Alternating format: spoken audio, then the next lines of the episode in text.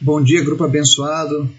Hoje é dia 4 de janeiro de 2023 e nós estamos juntos aqui mais uma vez para conhecer a vontade do Senhor nas nossas vidas através da leitura da palavra, da oração, da reflexão.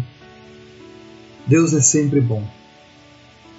Isso é algo que nós devemos crer e confiar. Deus é sempre bom. E hoje nós vamos fazer uma reflexão lá no livro de Jeremias, no capítulo 29, onde nós vamos ver o que fazer, qual a nossa postura quando os nossos projetos, os nossos planos, os nossos sonhos não se concretizam, quando os nossos planos falham. O que nós devemos esperar? Então, se você se sente frustrado, ou talvez você tenha buscado já há algum tempo algo e não tenha conseguido, essa palavra é para você. E você que já tem alcançado no Senhor, você vai apenas reforçar a tua fé hoje. Amém? Eu quero, antes de começar o estudo, convidar você para estar orando, apresentando a Deus as famílias, as pessoas do nosso grupo, as nossas vidas, a nossa nação. Esse mês eu pretendo realizar o primeiro trabalho do meu ministério, em conjunto com os Estados Unidos, a Escola de Cultura do Reino, a Escola de Ministério.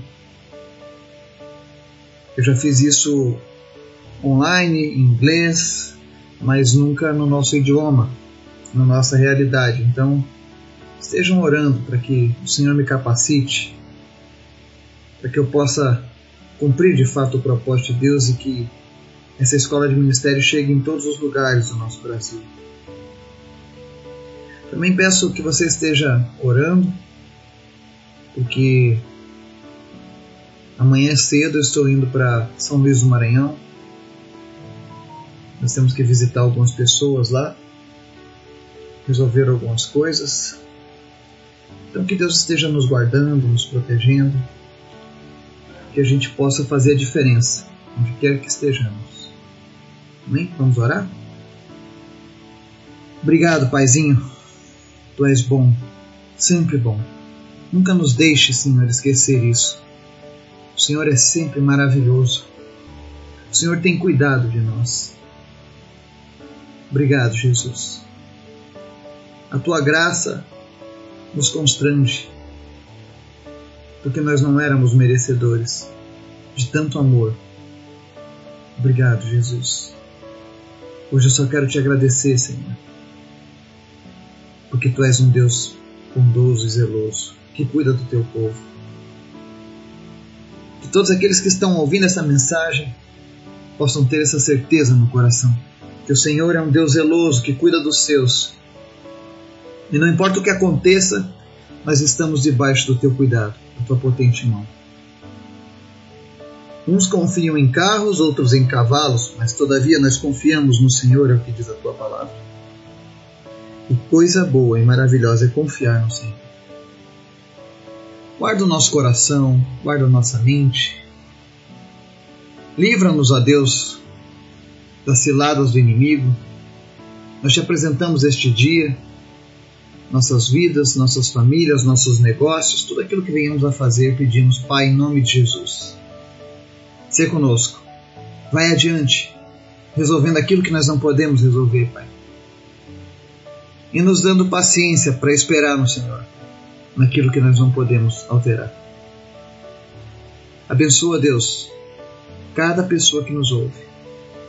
Seja qual for o problema, necessidade dessa pessoa, em nome de Jesus, Espírito Santo, visita agora essa pessoa e supre ela em todas as suas necessidades. Se tem alguém precisando de cura, que essa pessoa seja curada agora, em nome de Jesus. Se tem alguém precisando de uma resposta do Senhor, em nome de Jesus, fala com ela, Jesus. Mas nós queremos a tua presença. Nós queremos mais de ti. Por isso eu te peço, Pai, Abençoa o nosso dia, a nossa nação. Abençoa aqueles que estão viajando, abençoa aqueles que estão trabalhando. E nos usa, Jesus, para honra e glória do teu nome. Nos ensina. Fala conosco, Pai. É o que nós te pedimos em nome de Jesus. Amém. Texto de hoje, Jeremias 29, versos 11 ao 14. Esse texto é interessante porque eu falo que é o texto da minha esposa. Todas as vezes que ela tem uma palavra, Deus usa Jeremias 29, 11 ao 13. E de fato, é uma palavra poderosa, porque ela diz assim, versos 11 ao 14: Porque sou eu que conheço os planos que tenho para vocês, diz o Senhor. Planos de fazê-los prosperar e não de causar dano. Planos de dar a vocês esperança e um futuro. Então vocês clamarão a mim, virão orar a mim e eu os ouvirei. Vocês me procurarão e me acharão quando me procurarem de todo o coração. Eu me deixarei ser encontrado por vocês, declara o Senhor, e os trarei de volta do cativeiro. Eu os reunirei de todas as nações e de todos os lugares para onde eu os dispersei, e os trarei de volta para o lugar de onde eu os deportei, diz o Senhor. Amém? Essa é uma palavra de Deus que foi dada ao profeta Jeremias para o povo de Israel e para mim e para você. E o interessante é que o contexto em que essa palavra foi dada foi um contexto em que Israel estava indo para um cativeiro. Eles ficariam cativos na mão do, dos seus inimigos agora. Tudo isso por causa da, do distanciamento que Israel teve de Deus. E todas as vezes que o povo de Deus se distanciou do seu Deus, a única forma que Deus encontrou de trazer o povo de volta para Ele foi através dessa punição. Não era uma punição porque Deus queria se vingar do povo. Ah, vocês são desobedientes, agora toma. Não, não é. Mas era Deus mostrando para eles que sem Deus é impossível prosseguir. Não existe felicidade longe de Deus. Não existe projetos prósperos longe de Deus. E talvez você me diga, ah, mas eu conheço pessoas que não são cristãs e estão prosperando. Se a tua prosperidade é baseada apenas nessa vida, você é o mais miserável de todos. Porque o que Deus tem para nós é eterno. E aí, naquele momento de Israel, prestes a ir para um cativeiro, Jeremias sabia de tudo isso. E no começo ele profetizava o cativeiro e todo mundo era contrário a Jeremias porque diziam que ele era inimigo do povo de Israel, quando na verdade ele era o único que estava derramando lágrimas, orando, intercedendo para que de algum momento Deus tivesse misericórdia daquele povo e mudasse seus planos. E quando ele viu que a vontade de Deus era de fato que passassem por isso, Deus fala: olha, vá e diga a Israel que existe profeta. E que eu não abandonei Israel. Eu estou permitindo a ida para o cativeiro, mas eu quero dizer para vocês que depois de 70 anos vocês vão retornar para esse lugar. E é aí que entra essa palavra do Senhor dizendo: Eu conheço os planos que tenho para vocês. Deus sabe cada plano que Ele tem projetado para mim e para você. Assim como Ele sabia o que Ele tinha para Israel. E a palavra diz assim: Diz o Senhor, planos de fazê-los prosperar e não de causar dano. Planos de dar a vocês esperança e o futuro. O plano de Deus para mim e para você, para o povo dele, sempre vai ser esse: nos fazer prosperar e não causar dano. Israel teve esse acidente de, de percurso, esse desvio de percurso, porque ela foi rebelde. Ela não queria Deus. Então Deus não tinha como concretizar aquilo que ele queria realizar, que era a prosperidade, e permitiu que o dano viesse sobre eles. Mas o projeto de Deus para qualquer ser humano que se entrega a Ele é dar a nós esperança e um futuro. E você olha que todas as ações de Deus punitivas são sempre visando um propósito, um propósito de trazer de volta os seus filhos. Quando os filhos estão rebeldes, distantes, Deus permite a aprovação para que você volte para Ele. E a prova disso está no verso 12, ele diz assim: Então vocês clamarão a mim, virão orar a mim, e eu os ouvirei. Deus está dizendo: olha, vocês são rebeldes, estão afastados de mim, não querem nada comigo, mas quando chegar os momentos difíceis, eu sei que vocês vão clamar a mim. Vocês vão começar a orar de novo. Tem pessoas que não oram. Oram apenas na hora de dormir, ocasionalmente, e acham que tem vida com Deus. Mas ele está dizendo: vai chegar um momento em que vocês vão clamar a mim.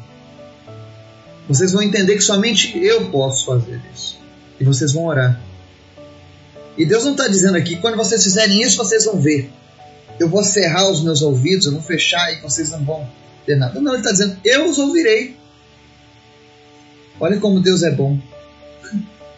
Você vai estar tá rebelde, você está teimoso, você não está honrando Ele, mas você vai clamar e orar e Ele vai te ouvir.